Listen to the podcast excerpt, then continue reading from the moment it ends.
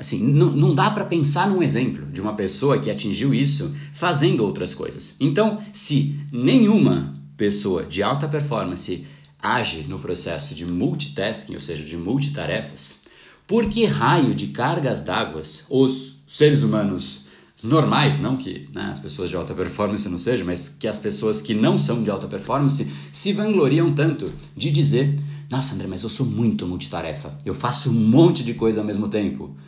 Eu olho para a pessoa, não, não vou dizer isso por. Não, não quero ser deselegante, mas falo: Meu Deus, sério mesmo? Sim, mas você não consegue fazer uma por vez? Não, mas eu faço um monte ao mesmo tempo, eu sou muito bom.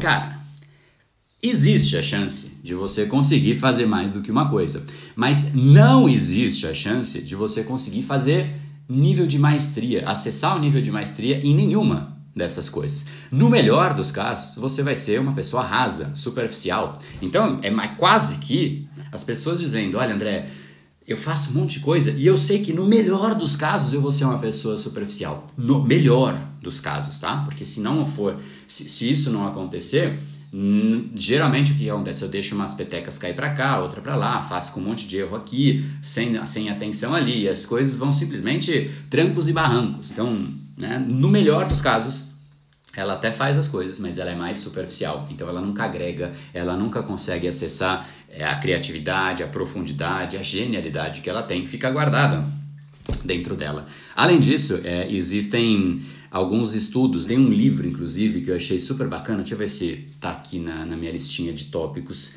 Multitasking in the Digital Age, é um livro em inglês, que não é um livro na verdade, é meio que um é, é, um, é um, um, estudo, vai, a respeito de, desses efeitos de multitarefa pro nosso cérebro, como isso, é, esses efeitos prejudicam a nossa produtividade, apesar da gente achar que, nossa, não, eu sou multitarefas e eu sou incrível por causa disso, eu tenho, assim, dó de quem fala isso, fala, cara, não, você está entendendo errado o jogo, assim, é, é o é errado, é, é o inverso, é só o inverso, não é que está errado só, é, tá errado e é o oposto. Tipo, para com esse pensamento. Se é o que você tem, para com este pensamento. Multitarefa, no melhor dos casos, guarda isso, vai te tornar superficial.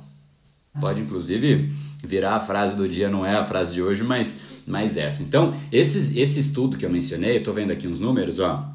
Eu não vou entrar em todos os números, que acho que não vem ao caso, mas tem um que me saltou aos olhos. E eu não dá para. Eu não, nunca fiz este estudo especificamente, então o primeiro que eu vejo eu acho interessante é, é que quantificou o nível de perda de, de, de, produtividade por decorrência de fazer várias coisas ao mesmo tempo. É, e esse número é de 40%. Ou seja, as pessoas que se propõem a fazer muitas coisas ao mesmo tempo, elas perdem 40% da produtividade. Ou seja, é mais 40% de tempo para fazer a mesma coisa.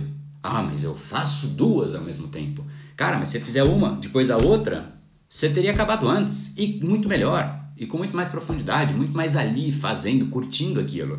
Esse episódio é mais uma edição do Brain Power Drop, uma pequena cápsula de reflexão oferecida além dos episódios regulares. Para aprofundar no assunto de hoje e aprender a programar o seu cérebro para muito mais intensidade, foco e produtividade, ampliando o seu nível de impacto, entre em reprogrameseucerebro.com.br.